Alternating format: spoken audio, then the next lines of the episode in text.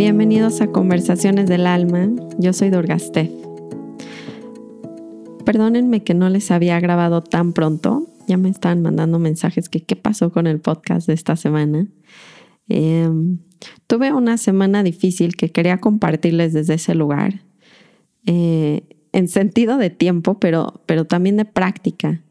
Y creo que es bien importante compartir desde nuestros puntos de vulnerabilidad o de desconexión, tanto como de nuestros puntos que nos sentimos muy conectados y podemos compartir desde nuestra inspiración.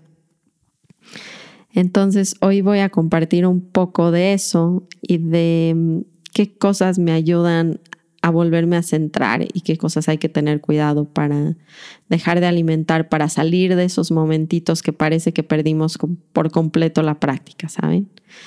Eh, creo que enero, pero sobre todo este enero, está siendo muy específico porque tenemos la expectativa de que va a ser de cierta manera, que hay nuevos proyectos, que vamos a empezar y de repente la pandemia sigue en pie muy fuerte, si no es que está regresando como en el origen y eso a la mente como que le, le hace mucho ruido.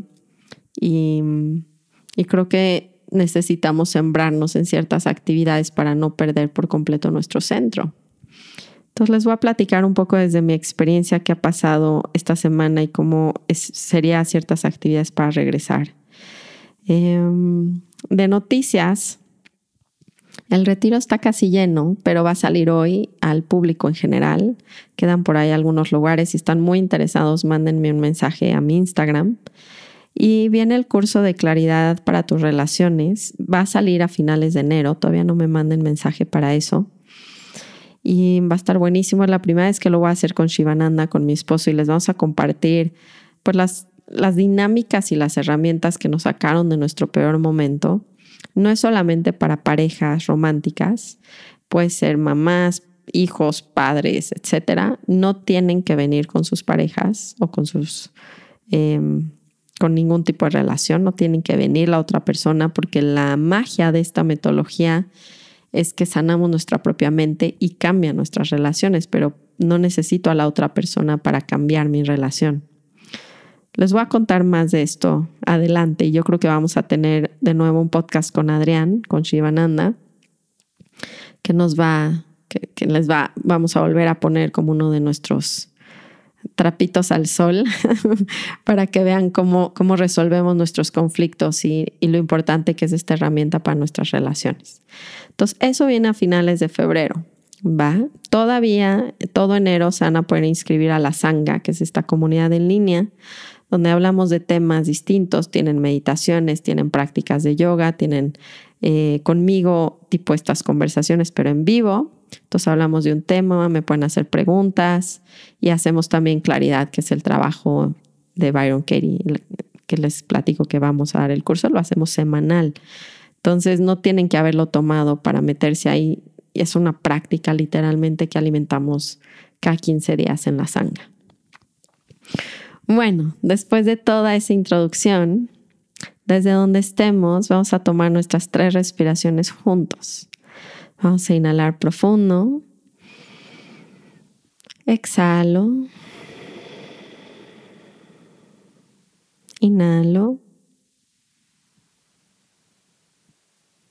Exhalo. Última vez, inhalo. y exhalo.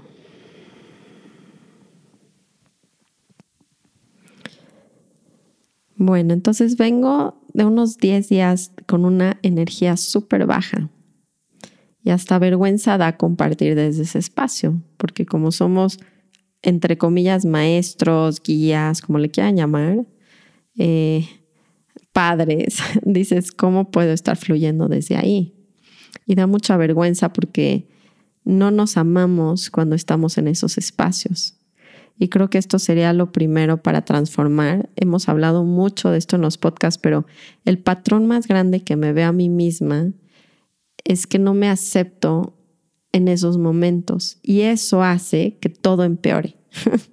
Entonces, creo que lo primero que hacer cuando nos sentimos desconectados, literalmente es amarnos donde estamos y saber que es parte del proceso ¿no? Y ese es el primer instante en el que surge el cambio, el regreso al centro, es cuando amo ese espacio en vez de odiarlo, en vez de querer que cambie, en vez de querer que ya pase.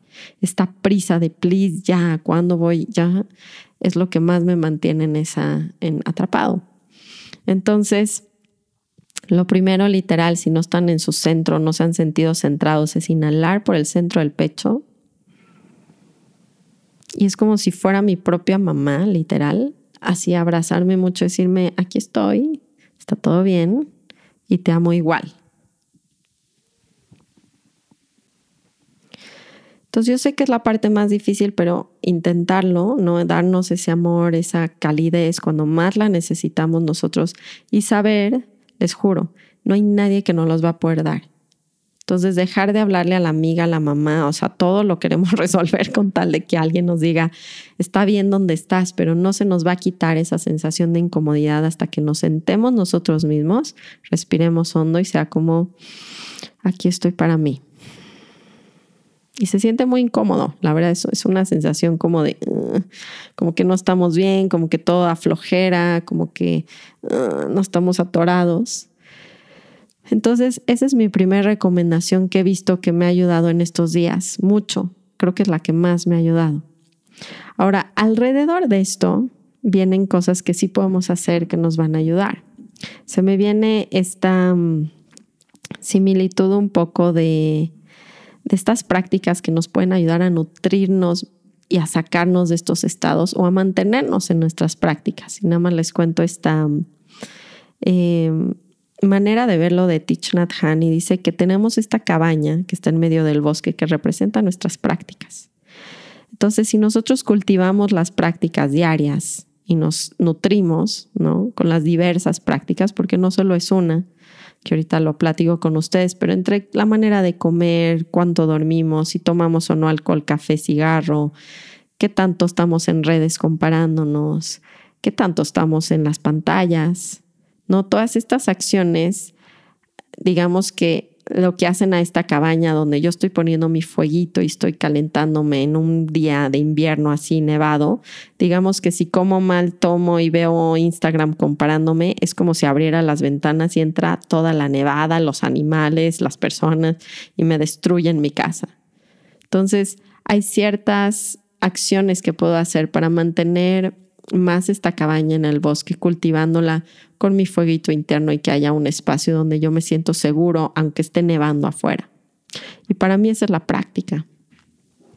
Y hay veces que evidentemente, y me doy cuenta que estos 10 días, en nuestra cultura y en nuestra, digamos que nuestro, en nuestra espiritualidad mundana, porque pues literalmente como no estamos en un templo y vivimos con monjes y comemos siempre las cosas que nos cocinan y ya tienes tu rutina de meditar, o sea, como estamos lejos de eso, creo que la práctica diaria para mí es una cosa de la más importante, ¿no? Porque es algo que me va a estar regresando allá. Y la práctica diaria se rodea también de ciertas acciones muy cotidianas, pero que o me alimentan o me destruyen esa práctica. Entonces, una de ellas, les voy a hablar algunas de ellas para cuidar o para regresar a nuestro centro. Entonces está un poco práctico el podcast de hoy, pero no saben lo importante que es hacerlo. Más que escucharlo de mí es como, a ver, cuando me encuentro en ese punto malo, ¿qué hago? Entonces primero lo amo, después cuido mucho lo que estoy comiendo no para verme fit, no para tener cuadritos este nuevo enero, no, no, porque la energía de la comida afecta completamente mi energía porque sigue siendo vibración. Entonces, en la energía, digamos que ustedes saben que sigo mucho a Anthony Williams, que es este, el medium. Lo que me impresionó cuando hice la dieta, lo más pegado a lo vegano, con frutas, muchas frutas, pero muchas, agua de coco, muchos vegetales, muchas cosas crudas de esto, este, avena, nada de comida animal, mucha agua, jugos verdes. O sea, literalmente cuando medité fue como, ¡pum!, me metí en meditación así como profundo y dije, de verdad no nos damos cuenta cómo afecta la pizza, la pasta, el vino, que la verdad yo he estado abusando un poco de los eventos sociales y es normal, lo hacemos pero nada más dense cuenta en qué nivel de su práctica, en qué proceso están y si se pueden o no ayudar, porque diciembre, por ejemplo, al ser fiestas y esto, abusamos un poco de esos espacios. O sea, no sé, en la pandemia además a nosotros nos está volviendo a pasar que como no están en rutina nuestras hijas, pues la chela puede ser también en martes. una chela en martes con Adrián, pero no es una chela en martes. O sea, el punto es, ¿qué está pasando en mi proceso, en mi práctica? Y si lo estoy apoyando o no lo estoy apoyando. Y creo que les digo, más allá de juzgarnos si estamos gordos o flacos, es ver si me está apoyando la energía de la comida en mi mayor beneficio. Y tratar de de verdad decir, ok, pues ser consciente. Entonces no les quiero poner una restricción de tienen que ser veganos, porque saben que Ramdas era mucho más abierto que eso y la práctica va mucho más allá, pero hoy quiero hablar de las cosas alrededor de nuestras prácticas que, que necesitamos a veces cuando no estamos pudiendo mantenernos en la práctica. Y además lo que activa mi cuerpo de dolor, la suma del abuso de este desbalance que yo veo mucho en vacaciones. ¿Por qué? Pues porque no sabemos, es muy chistoso que nos dan tiempo libre y en vez de cultivarlo como para centrarnos, meditar, no sé, este, es casi como si nos dijeran, ahora desparrámense, o sea, es como métanse a todo lo que nos genera escapes, ¿no? Alcohol, redes, películas, este, no sé. Entonces, nada más vean si les está costando, porque me han escrito mucho que les cuesta trabajo regresar ahora en enero, y es ver estos aspectos de alrededor, si los puedo empezar a corregir o a cambiar un tiempo en lo que me vuelvo a centrar y luego puedo generar un balance. Pero tienen que ser muy sinceros, de verdad, muy sinceros y ver que les apoya y que no. A mí el alcohol, de veras, es de lo peor que me puedo meter. Y la verdad es que fui muy alcohólica de niña. Les he estado platicando esta historia donde es uno de mis más grandes escapes. Tienen que identificar y ser muy sinceros cuál es mi escape. Mi escape es el ejercicio loco, mi escape es meterme a trabajar a la computadora muchísimo, mi escape es tomar alcohol, fumar, ¿qué es mi escape? Comprar cosas en Amazon, porque evidentemente nada está abierto ahora.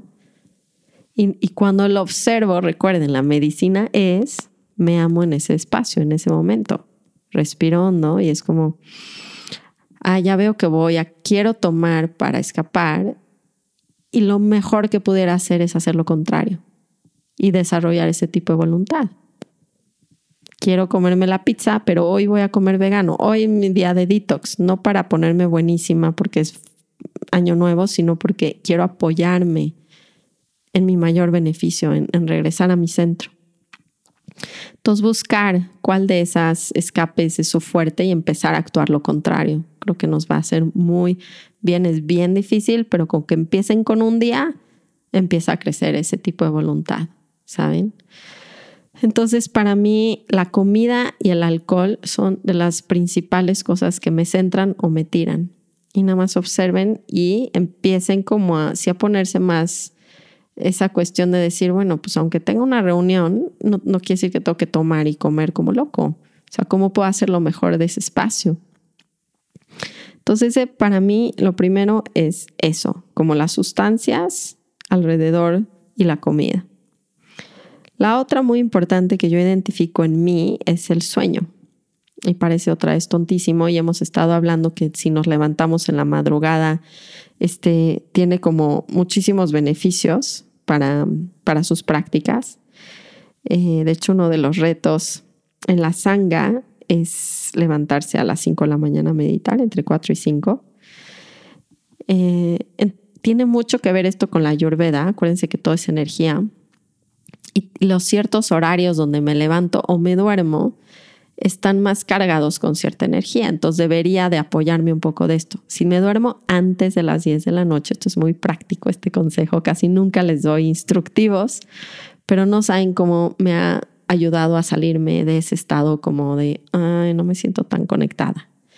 Comer bien, no tomar, eh, dormirme temprano antes de las 10, porque el estado en energía donde se encuentra antes de las 10 de la noche y cambia a las 10 de la noche es el óptimo para descansar. Es esta energía que me va a llevar mucho más hacia la tierra, es me va a ayudar. Y lo otro es que curiosamente antes de las 6 de la mañana, aunque sea un minuto antes de las 6 de la mañana, está en la, en la energía activa, que es el bata. Entonces, si me levanto en, ese, en, ese, en esa hora, antes de las 6 de la mañana, voy a estar muchísimo más activo naturalmente. O sea, por eso también soy más eficiente a esa hora, porque estoy en ese tipo de energía y me estoy tratando de sintonizar hacia ella. Entonces, no solo es choro, tiene que ver todo con energía. Duérmanse antes de las 10, levántense antes de las 6. Y traten de meditar antes de las 6. Ahora, les voy a decir un tip a las mamás. Esto no sé si les pasa a muchas o esto solamente es mi terrible defecto de mamá, pero duerme conmigo, Emmet, sigue durmiendo conmigo. Y lo que me pasa es que si me siento a veces a las 5 de la mañana, no sé, se levanta. Igual es una broma de Maharaji, de mi gurú, no sé. Pero es muy difícil para mí meditar en la madrugada porque lo tengo al lado. Y lo que he estado haciendo últimamente que me ha encantado, hay esta meditación que se llama Yoga Nidra, que es acostado, que les voy a dejar el enlace si quieren, se llama Rod Striker, el maestro que a mí me fascina de eso. Y es una meditación acostado. Entonces literalmente me pongo los audífonos y media hora pues estar al lado de mi Emmet, pero hago esta meditación y es riquísima. Cero flojera de hacerla, cero. Entonces, un poco cuando no se sientan en sus centros, hagan prácticas que son, son fáciles para ustedes, son suaves para ustedes. ¿No? Entonces, ya estoy mezclando muchas enseñanzas, pero primero, me amo donde estoy, Segundo, cuido mi alimentación y las sustancias que estoy consumiendo. Trato de generar lo contrario de lo que estoy, me está trayendo hacia la, hacia la oscuridad, hacia el hoyo. Me duermo temprano, esa es la otra. Y la otra es, hago prácticas que sean suaves para mí. El yoga nidra es una muy suave para mí. Cantar es una muy suave para mí. Entonces, no, el ego no se va a resistir mucho. Escuchar historias de Ramdas, esa es de las mejores que tengo. O podcast de Ramdas. Alguien que, que sea suave para ustedes, que no sea como, oh, que no sea el CrossFit espiritual. Ya saben, como The Work. para mí, claridad es como el CrossFit espiritual que no quiero hacerlo. O sea, cuando me siento en ese espacio, lo último que quiero es hacer eso. Bueno, no se reten ese nivel cuando está su voluntad en juego. Hagan las cosas más sencillas. Cantar, es de las mejores prácticas. Pongo a Krishna Das, play y ya. Y me quedo Hare Krishna, Hare Krishna. Y a veces estoy como enojada escuchando Hare Krishna. Estaba en el coche el otro día en esta semana que, y voy Hare Krishna y literalmente estoy enojada. Pero lo voy cantando y se va sembrando esa semilla. Entonces también hacer esas prácticas que no me cuestan tanto trabajo porque me van a sacar mucho más rápido. Este, la otra, muy fácil, que sí es práctica, la verdad, es la naturaleza. Ahora que estamos todos medio encerrados, etcétera, la naturaleza lo que tiene es que me, me nivela mi vibración, literalmente. Y me saca, me pone buen humor, hace literal. Hay todo un libro, digo, esto casi que lo puedo dedicar a un podcast, creo que ya lo hice, ya no me acuerdo, del baño del bosque y como este eh, doctor japonés lo que descubrió es que nos trae unos beneficios a nivel físico muy impresionantes, o sea, que baja la presión arterial si está arriba, o sea, como se les quita el dolor de cabeza, o sea, literalmente la gente iba a su consultorio y él lo que le recetaba era tantos minutos de caminata en el bosque. Entonces, así de importante es y de así de efectivo es. Y esto sí ha sido una herramienta que he estado poniendo a prueba toda la pandemia. Entiendo que no puedan vivir todos en Valle Bravo y al lado de la cascada, pero el parque, o sea, para que entiendan, este autor, que es un doctor, vivía en Tokio y vivía en el centro de Tokio. Entonces es muy similar como a una ciudad densa, grande como la Ciudad de México.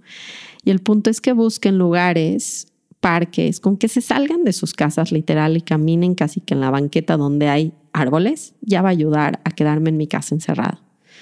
Si puedo buscar un parquecito cercano, Bosque Chapultepec, si viven en México, o sea, en el lugar donde vivan estoy segura que hay un parquecito cercano.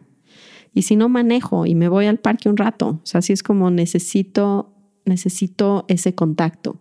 Y lo único que tienen que hacer es caminar y conscientemente tratar de escuchar los sonidos, oler el aire, sentir el viento, o sea, los sentidos, hago consciente una caminata en el bosque y eso se le llama el baño del bosque.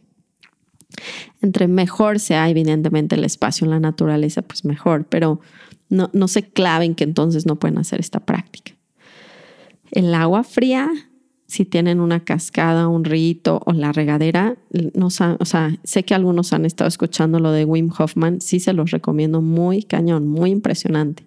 A mí el agua fría, el otro día que irá, vamos con unos amigos y están muy acostumbradas ya al agua, pues porque toda la pandemia literalmente nuestra actividad era como niñas a las cascadas, ¿no? Pues es como, se convirtió en nuestra alberca y está helada. Entonces se acostumbraron, la verdad, un poco. Y ella le dijo a una amiga, sin que yo le dijera nada, y me impresionó, porque le dijo, sí, el agua fría, si estás enojado, te lo quita. o sea, fue muy evidente hasta para mis hijos lo que hace el agua fría en nuestras emociones y en nuestra limpia energética. Y bueno, si nos metemos más esotéricamente, hacen todo un balance en nuestra energía y en nuestros chakras. Entonces, bueno, para no meternos muy elevado, métanse al agua fría. Ese creo que para algunos va a ser una práctica como la que acabo de hablar que no van a querer hacer. No sé, no sé, es solo un comentario, porque si tienen ese tipo de voluntad, les juro que salen del, del hoyo lo más rápido posible. acuérdense de mí en esa. Eh, me quedan dos importantísimas. Una es creo que es de las más importantes en nuestra cultura, las redes sociales. Compararme en las redes sociales, cuando estoy en ese lugar, está casi prohibido que vean sus feeds, a menos de que tengan pura gente que les hable de cómo salirse del hoyo. O sea, Ramda, todos los grandes maestros, libros, me tengo que nutrir y agarrar de eso, o de personas que no me generan ni envidia, ni celos, ni nada, ¿saben? Porque estoy en un estado bajo. Entonces van a salir todas estas emociones muy humanas que son súper normales. Pero lo último que quiero es empezarme a comparar en mi Instagram de cómo yo no soy suficientemente bueno, cómo yo no hago un buen papel, cómo no soy un buen maestro, cómo no soy un buen profesionista, hijo, mamá. Les juro, es tóxico en general, pero es muy tóxico cuando están en este estado. Entonces déjense de meter a redes sociales y perder su increíble tiempo que pueden dedicar para respirar, escuchar algo lindo, cantar un mantra, estar presentes, lo que quieran hacer en sus tiempos libres, pero esta tendencia adictiva que tenemos a los TikToks, este Facebook, Instagram, sí es un poco como dejarlo atrás, a menos de que tengan cuentas o gente que les alimenta el alma. Todo lo demás yo les recomendaría que lo dejen de seguir, esa es solo mi opinión, pero creo que esto nos hace un daño bárbaro, creo que no, no lo medimos el nivel. Entonces, aléjense de las pantallas, aléjense de sus teléfonos y ámense en vez de compararse porque son únicos y el propósito no del éxito no está reflejado en si tengo una casa, una profesión, gente que me sigue, tres seguidores, diez mil seguidores, siete likes o veinte mil.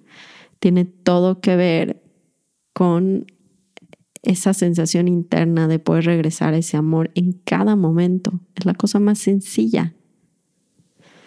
En este segundo, y siempre se lo repito, pero si respiran conmigo una buena respiración, sus roles, deja de ser el propósito de sus vidas, sus éxitos externos, o sea, entiéndanme y recuérdenlo, en ese punto más bajo me acuerdo que estoy siguiendo lo que tiene que vivir mi vida, mi encarnación, mi humanidad para avanzar. Eso no quiere decir que soy exitoso o no exitoso, si soy maestro, soy cocinero, soy barrendero, porque ahí en nuestro momento bajo lo que más entra es esta voz no soy suficientemente bueno y los demás sí y yo no. Y sálganse de este circuito acordándose, respirando hondo y diciendo, este es el real propósito de mi vida. Regresar en esta respiración, a este instante, esta armonía. A nadie le importa, no sé si se dan cuenta. Pero no significa nada el que tengan éxito económico o no cuando no hay este tipo de realización interna de armonía, de todo está completo. Eso no me lo da nada externo, ese no puede ser el propósito de mi vida. Y no tiene nada que ver con la profesión que hago, si soy, si lo logré o no lo logré en esta vida. Entonces, cuando estoy bajo, los pensamientos van a ir en cascada hacia allá y me tengo que amar en ese punto. Acuérdense, lo primero es amarme y luego hago todo esto que estamos hablando para salirme de esa cascada, pero las redes va a ser lo que más les va a alimentar este tipo de inseguridad. No a las redes. Y la última que les tengo hoy, que noto que es de las que más me sirve, es ponerme al servicio. Estamos tan ensimismados, toda la vida toda la vida se basa en nosotros, es como yo, el protagonista.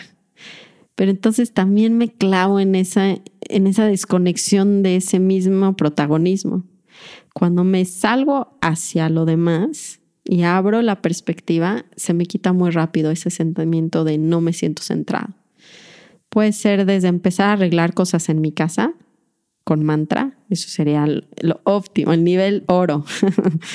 si empiezo a acomodar el cuarto de mis hijas, limpiar mi casa, ponerme a cocinar para que desayunen súper rico ahorita los niños y voy con el mantra sin expectativa. Esto lo hemos hablado creo que ya en uno, pero mi, mi acción es mi ofrenda. O sea, esto no es para que me feliciten, para que los niños estén contentos, ni siquiera es para que mi casa esté limpia ni para que haya comida. Es para que yo a través de mi acción haga una ofrenda y me meta en esta energía de conexión y de servicio y de amor. Entonces cocino no para que se lo coman y me digan, mamá, eres la mejor. Lo cocino porque estoy diciendo mi mantra y se está volviendo una manera de hacer mi práctica y salirme de este espacio de egoísmo y de protagonismo. O ayudo a alguien más. O escucho a alguien más. Entonces la mejor manera de salirse de ese estado es servir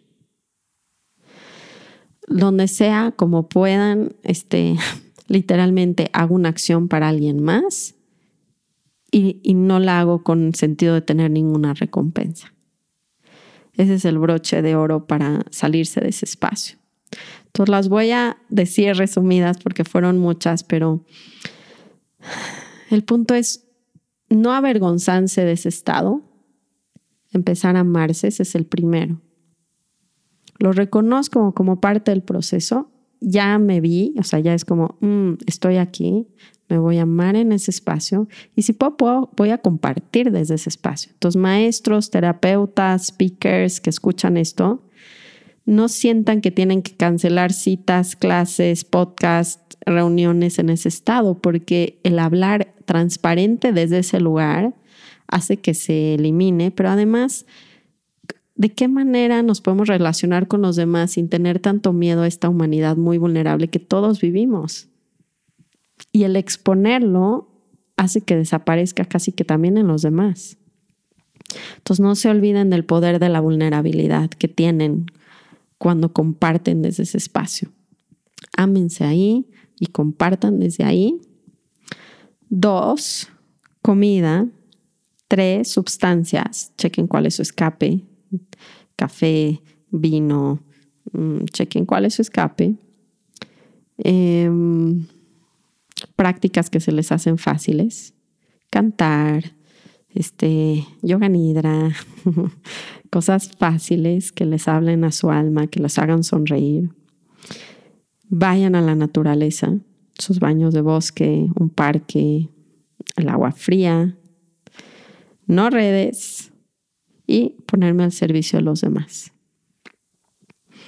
Entonces, bueno, es igual y no podemos ser todas al mismo tiempo, pero no tienen ni idea del poder que tiene hacer una bien. O sea, decir, voy a empezar con esto. Recuerden, más que nada, que es un proceso y que todo pasa. Entre más me quiera salir de ese lugar, más lo hago real. Cuando literalmente es un pensamiento lo que me puede sacar de ahí es regresar en este instante, este momento, conmigo, en este podcast, en este lugar. Y cuando están mal, regresan a lo que les hace bien, regresan a lo que en las lágrimas y entre el enojo, como cuando canto yo mis mantras, que voy enojada, pero de alguna manera se está sembrando esa semilla y me va a sacar. Y entre más desarrolle esas prácticas, empiezo a tener más esa cabaña dentro de mí cálida. Y aunque se abra una ventana, pues puedo correr a decir, a ver, a ver, ¿cómo la voy a cerrar? Y todo lo demás se mantiene calientito. Entonces, no minoricen o no hagan de menos las pequeñas cosas que, que tienen alrededor de sus vidas, como la música, los mantras, la alimentación, el tipo de agua, un baño de agua fría, una canción, escuchar podcasts como este. Y que juntos nos acompañemos de regreso a ese espacio sin miedo, sin pena, sin vergüenza. Cuéntenme cómo les va Cuéntenme cuáles late, si tienen alguna ustedes nuevas, mándenme un mensaje por Instagram, etiquétenme si quieren en sus historias, en el podcast, cuéntenme qué práctica les funcionó. Em, y estamos juntos, literalmente estamos juntos, regresándonos al corazón. No todos los días son buenos, pero literalmente salimos cuando nos damos cuenta que son solo pensamientos. Y poquito a poco, cultivando estas prácticas, volvemos a ese espacio del corazón. No porque la vida esté funcionando como queremos, pero porque la podemos vivir un instante a la vez, una respiración a la vez. Encontrar paz ahí, ahí en donde están, en lo que están haciendo. Hmm. Los quiero mucho. Voy a tratar de grabarles casi que dos esta semana. El miércoles es mi cumpleaños, el 20 de enero. Luego me preguntan que cuántos años tengo, cumplo 38. A ver si les grabo por ahí esta semana un poco más. Tengo una buena historia de mis cumpleaños siempre en casa de Ramdas.